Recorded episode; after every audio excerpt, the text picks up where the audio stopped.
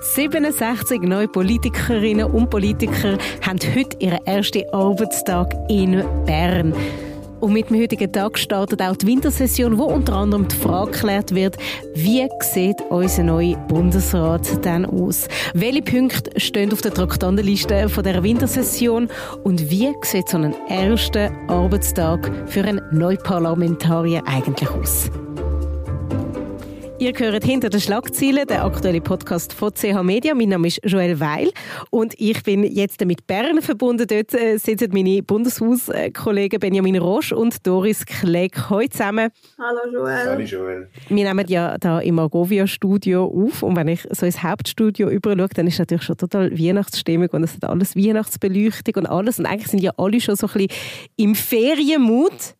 Aber im Bundesbern fängt jetzt die Arbeit ja erst an. Das verhält sich ja total konträr zu, zum Rest der Bevölkerung. Ja, das ist halt immer so. Im Dezember ähm, ist noch drei Wochen Wintersession. Das Parlamentsleben ist ja sehr durchgetaktet. Es gibt viermal drei Wochen, wo Session gemacht wird und die Wintersession, die geht halt jetzt just bis zu der Weihnacht. Es wird aber auch heute festlich sein im Bundeshaus, weil heute ähm, Nachmittag wird das neue Parlament vereidigt. Die 246 National- und Ständeräte. Das ist manchmal ein bisschen wie der erste Schultag. Ich sind echt nervös. ich habe es eben genau, wir haben ja heute Morgen noch geschrieben und ich habe wirklich fast geschrieben, anstatt ersten Arbeitstag habe ich ersten Schultag zuerst, äh, zuerst tippt, weil es hat ja schon so ein bisschen etwas. Also für 67 neue Parlamentarier ist das ja total aufregend heute. Ja, ich glaube nicht nur für die, es geht noch, es geht noch darüber weit raus. Also wir haben uns sagen lassen, dass auch die aktuellen Parlamentarierinnen und Parlamentarier, die dann zum Teil in einer neuen Rolle sind, wie zum Beispiel der Erik Nussbaumer, der Nationalratspräsident wird oder sollte gewählt werden heute, ähm, dass, äh, dass die dann auch durchaus ein bisschen mit äh, gemischten Gefühlen heute auf Bern kommen. Parallel zum Schulstart ist natürlich auch richtig, weil die Erstklässler, die nehmen ja auch mit Eltern mit, die aufgeregt sind und so ist es auch im Parlament. Also die, die neu, frisch gewählt worden sind zum ersten Mal, die dürfen auch ihre Angehörigen mitnehmen. Wirklich? Wer ist denn dort so? Sind jetzt Kinder und, und Mamis und Papis so rumspazieren in der Gang? Ja, also die sind, die holen jetzt halt ein, oder? Das startet etwa in einer Stunde. Also wir, sind, wir nehmen auf, bevor wirklich in der Stadt ist. Aber ja, da gibt es viele herzige Familienbildchen für viele Familienalben. Yeah. Ja, nein, schau, ich, ich kann es ja verstehen. Also wenn ich jetzt der neue, neue Schweizer Parlamentarier wäre, würde ich das auch, würde ich das als meine Angehörigen zeigen reden wir noch schnell über die Vereinigung und nachher müssen wir gerade auf, also wir müssen ja eigentlich schon ein bisschen wie Bundesbahn jetzt nachher gerade zum Arbeiten kommen, weil es gibt ja sehr viel, was in dieser Wintersession besprochen wird. Aber was, wie funktioniert die Vereinigung und ist die so festlich, wie ich mir das vorstelle? Das ist so semi-festlich, würde ich sagen. Es ist äh, natürlich so, dass für die Leute, die dann gewählt werden, ist das nicht eine Überraschung. Man ist vorher im Ratsbüro, mehrere Jahre bereitet man sich auf die Laufbahn vor, wo dann, äh, bis man dann halt selber an der Reihe ist. Und äh, die Vereidigung selber ist dann durchaus auch noch ein bisschen festgelegt. Die Nationalratspräsident und Nation äh, Ständeratspräsidentin, die können dann auch selber noch eine persönliche Note geben. Ich glaube, beim Erik Nussbaumer wird der Chor noch singen, wo dann der Ganze noch so ein bisschen Rahmen gibt. Es wird Blumen geben und Reden. Und Reden natürlich von Alterspräsident und der jüngsten Parlamentarierin. Und so wird das die neue Legislatur, die 52. Legislatur, einigermaßen zeremoniell begonnen. Genau, und die, also die Parlamentarier, die können ähm, wählen, ob sie schwören, oder, äh, oder gottlos leben, oder ob sie, oder ob sie sagen, ähm, sie, sie legen einfach ein Eid ab mit auf, äh, entweder auf Gott oder ohne Gott. Gibt es da so eine, so eine Tendenz, Partei, überparteiliche Tendenz? Das würde mich jetzt noch wundern. Äh, ich denke, bei der SP, glaube ich, äh, ist es durchaus so, dass es dort äh, wahrscheinlich mehr Agnostiker hat als in der ehemaligen CVP. Aber gerade beim Erik Nussbaumer heute würde ich jetzt nicht Hand ins Feuer legen, dass er nicht auf Gott schwört. Ich bin glaube auch noch recht überraschend, wer auf Gott schwört und wer nicht. Die drei grossen Punkte der Wintersession das Budget für das nächste Jahr, Biodiversität und Bundesratswahlen, das sind ja gerade so drei grosse, äh, wenn man sagen kann, grosse Knebel, die da jetzt besprochen werden. Ich glaube, bei jeder Wintersession ist, ist ein Budget. Ähm, da wird halt immer gerungen um Franken und Rappen Ähm, es ist aber auch so, dass viele Beträge in dem Budget ähm, schon festgelegt sind, weil die einfach im Gesetz festgeschrieben ist. Also im Gesetz steht, wie viel Geld aus der Bundeskasse zu der AHV fließt. Das sind 20 Prozent. Wenn der AHV mehr Geld braucht, dann fließt da halt auch mehr Geld. Es gibt die gesetzlichen Aufgaben und dann da gibt es noch quasi die ungebundenen, wie für Landwirtschaft oder Entwicklungszusammenarbeit oder auch die Armee und um die wird dann natürlich härter gerungen. Was ein bisschen anders ist, in den letzten Jahren ähm, ist es im Bund gut gegangen. Ähm, es ist nie, natürlich wird immer ein bisschen um Geld und kleinere Beträge, Beträge gestritten. Viermal ist es auch noch so ein bisschen eine Symbolik zum Beispiel die SAP wird immer weniger Geld für das Gleichstellungsbüro. Das ist so ein Klassiker. Aber was ein bisschen anders ist, dass die finanzielle Lage vom Bund nicht mehr so gut ist wie in den letzten Jahren. Und darum tun sich die Parteikämpfe ein bisschen intensivieren. Jetzt Budget 2024 wird jetzt noch Rechtsmove sein, denke ich. Aber ab 2025 wird es dann richtig hart. Und was natürlich noch dazu kommt, ist, dass es ja die erste Session ist von der neuen Legislatur und viele von diesen Mechanismen, die dann so greifen im Rahmen von diesen Debatten, sind wahrscheinlich noch nicht so eingespielt. Es sind auch durchaus sehr viele neue Gesichter, wo man noch nicht so ganz genau weiß, wie die jetzt verortet sind. Die ganzen Lobbys äh, äh etc. haben sich noch nicht so gut können absprechen, weil die Zeit seit dem 20. Oktober, seit der Wahl, relativ kurz ist. Und wegen dem gibt es ein bisschen einen besonderen Fokus, das mal jetzt auf die Budgetdebatte, wegen der verschiedenen Vorzeichen, die das alles ein bisschen spannender machen. Aber was sicher außergewöhnlich ist an dieser Session, ist, dass neben der Gesamterneuerungswahl vom Bundesrat, also die bisherigen Bundesräte, die müssen sich auch alle vier Jahre der Wiederwahl stellen.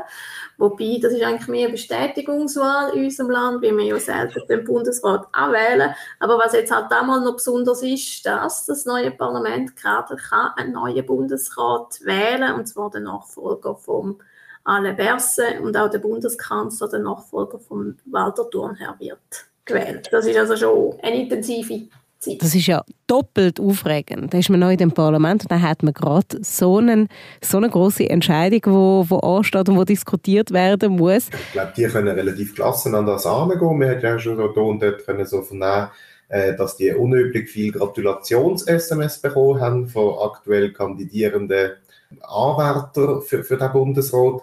Ich ah, glaub, schon mal anschmusen da. Also, das, das gehört natürlich ein bisschen dazu. Für die Bundesratskandidierenden umgekehrt ist es ja auch eine spezielle Situation, ähm, dass, sie mit, äh, dass sie von Leuten gewählt werden, die sie vielleicht gar noch nie vorher in ihrem Leben geschwätzt haben. Über Bundesratswahlen, das besprechen wir nachher also zwangsläufig. Aber ich möchte noch etwas wissen. Warum fängt man eine Legislatur in unserem Parlament eigentlich im Winter an und nicht im Sommer. Es wäre doch ein bisschen gemögiger, mit so ein bisschen weniger harten Entscheidungen müssen, den ersten Schultag zu bestreiten. Ja, es ist halt so, dass ähm, die Wahlen im Oktober stattfinden. Wieso dass das historisch so ist, das weiß ich nicht. Aber es gibt dann natürlich ein ganz genaues Drehbuch und ich glaube, das jetzt sieben Wochen nach den Wahlen muss das neue Parlament zusammenkommen. Und es ist ja so, dass die, die nicht mehr gewählt worden sind, die, die zurückgetreten sind, gar nicht mehr antreten sind, oder die, die abgewählt worden sind, die sind eigentlich bis heute im Amt. Und es gibt aber ein ganzes Drehbuch, wie der Übergang in die neue Legislatur ähm, basiert. Und quasi der mächtigste Moment ist der älteste der amtsälteste Parlamentarier im Nationalrat, das ist der Gerhard Pfister. Er ist der Alterspräsident, sagt man der, und er ist eigentlich, bis der Neurat konstituiert ist, hat er eine wichtige institutionelle Rolle.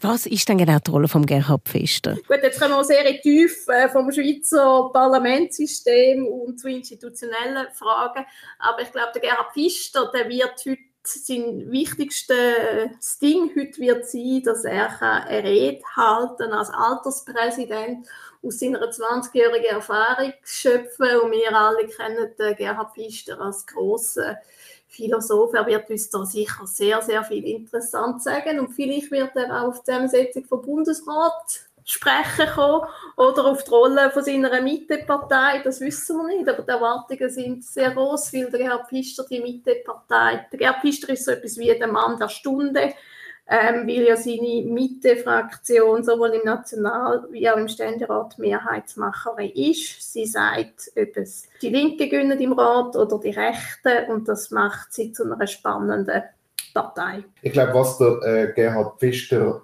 im Moment also speziell macht, ist, er verkörpert vieles von dem, was man so vielleicht auch unter journalistischer Sehnsucht kann verbuchen nach ein bisschen Spektakel. Er ist einerseits ähm, äh, ein Meinungsmacher im, im, im Bundeshaus und andererseits ist es auch so, dass er äh, äh, mit, sein, mit seiner Mittepartei über einen gewissen Machtfaktor verfügt. Wenn irgendwie irgendein Deal sollte laufen, zum beispielsweise amtierende Bundesräte nicht mehr wählen oder irgendein Winkelzug äh, wird kommen, dann könnte man sich vorstellen, dass das irgendwie früher oder später auch mal über das Pult von Gerhard Pfister läuft. Und wegen dem wird die Rede auch einigermaßen mit Spannung erwartet. Und er selber wird auch immer wieder mit dem Bundesrat in Verbindung gebracht, dass er dereinst könnte dort Einsatz nehmen.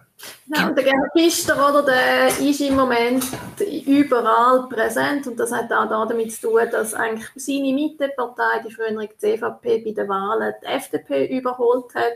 Sie ist sowohl im Nationalrat größer wie auch im Ständerat hat sie mehr Sitz für die FDP. Und das heißt, wenn jetzt die Mitte einen Sitz einfordern von der FDP, dann würde, hätte sie wahrscheinlich mit der Linken zusammen eine Mehrheit zum zweiten Bundesratssitz überkommen.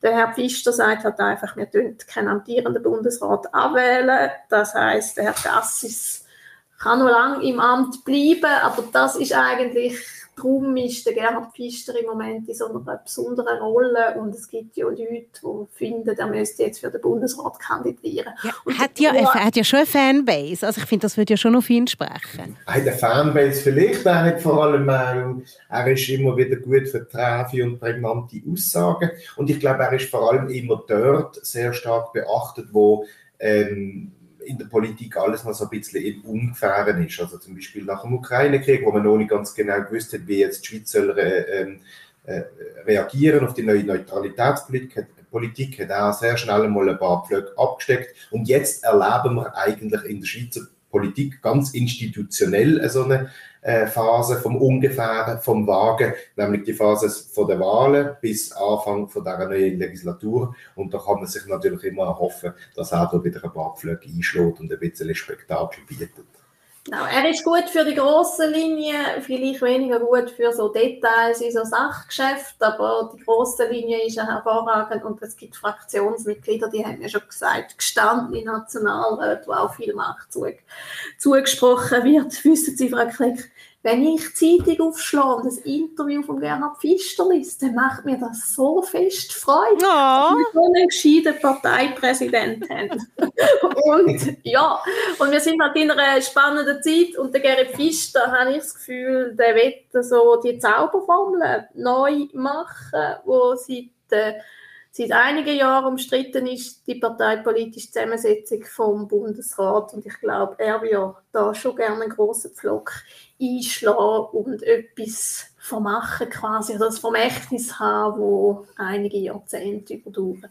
Ich würde vielleicht noch schnell anfügen, wahrscheinlich in der Fraktion von der Mitte gibt es dann durchaus auch noch Leute, die die Zeitung aufschlagen und sagen, aber bravo, da sagt man mal wieder der Parteipräsident, was ich in der kommenden Legislatur zu denken habe. habe ich noch nicht so mitbekommen, haben wir eigentlich auch gar noch nicht entschieden. Das passiert im Pfister, glaube ich, auch ab und zu. Jetzt stehen ja eigentlich zwei andere Namen noch mehr im Fokus in Bezug auf die Bundesratswahlen, nämlich Jon Pult und Beat Jans, äh, beide von der SP, die Anne Berse sollten ersetzen. Könnt ihr da schon eine Tendenz ablesen, was da passiert? Gut, Tendenz ablesen. Man hat langsam den Eindruck, es gibt ja auch so eine spezielle ähm, journalistische Gattung äh, vor Berichterstattung von Bundesratswahlen. Unser Kollege Stefan Bieler nennt das Bundesrätsel. Ich glaube, äh, Wasserstandsmeldung könnte man täglich drei verschiedene abgeben, je nachdem, wer man zulässt. Das wird ja auch relativ viel gelogen. Aber ganz allgemein hat man schon den Eindruck, nachdem zuerst jetzt einmal vielleicht so die Thematik Josic äh, dominiert hat, geht es langsam schon dazu über, dass man die beiden Kandidierenden, die auf dem offiziellen Ticket stehen, von der SP ein bisschen genauer anschaut. Und das sind der Beat Jans aus Basel-Stadt und der Jan Pult aus dem Graubünden. Genau, die haben heute Morgen auch schon ihr erstes Hearing gehabt, und zwar bei den Bauern. Ähm, das hat sehr große mediale Aufmerksamkeit gehabt, weil vor einem Jahr das Hearing eine wichtige Rolle gespielt haben, weil bei den Bauern dann zumal Elisabeth Bobenschneider viel, viel besser abgeschnitten hat, wie Eva Herzog. Und heute haben jetzt die zwei müssen antreten. Das ist, glaube aber für beide eher schwierig gewesen. Und morgen geht es weiter, die haben weitere Hearings bei den Parteien und da werden die jetzt auf Herz und Nieren geprüft. Ich finde es schwierig, wer im Moment Nase vorne hat. Ähm, ich glaube, das Rennen ist recht offen. Und dann ist ja dann immer noch die Frage, ob es noch ein paar gibt. Also was es auch noch gibt, oder? es gibt noch einen grünen Bundesratskandidat, von dem haben wir jetzt gerne geredet, der Gerhard André. Dem wird allerdings nicht so viele Chancen zugestanden. Und dann gibt es aber immer noch ganz viele andere Planspiele, ähm, wo jetzt da ventiliert werden. Zum Beispiel, es gibt Leute, die träumen immer noch, dass der Daniel Josic ein paar Stimmen überkommt. Und wir haben ja den Blocher gehört über das Wochenende, Christoph Blocher, der gefunden hat, man sollte eine wilde Kandidatur wählen, weil die zwei Leute auf dem SP-Ticket nicht tauglich sind. Da werden im Moment recht viele Pläne artikuliert. Ich habe das Gefühl, wir reden seit Monaten über wenig Politiker so oft wie über den Josic.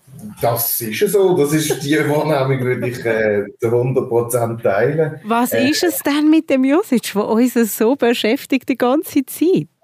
Ich glaube, der Daniel Josic ist äh, für verschiedene ähm, Player eine wichtige Sehnsuchtsfigur. Äh, zum einen ist er ein sehr bekannter und profilierter ähm, Politiker. Er stammt aus dem Kanton Zürich, ist dort Ständerat, hat sich dort auch äh, über verschiedene Dossiers können sehr gut profilieren. Er ist auch der bestgewählte Ständerat, wie man so gerne sagt, der bestgewählte Politiker. Das weil er aus dem grössten Kanton kommt. Ich kann eben gerade sagen, das liegt, das liegt ein bisschen in der Natur der Sache, wenn man, wenn man von Zürich kommt. Genau, das wird auch sehr gern betont. Das wird allerdings auch, glaube ich, sehr gern in der medialen Berichterstattung betont, wo halt in der Schweiz, muss man sagen, durch ein Zentrum schon auch in Zürich hat. Und äh, damit, ich glaube, der Lokalchauvinismus oder Lokalpatriotismus lässt sich bei einer so einer Bundesratswahl zum Teil fast nicht äh, verleugnen.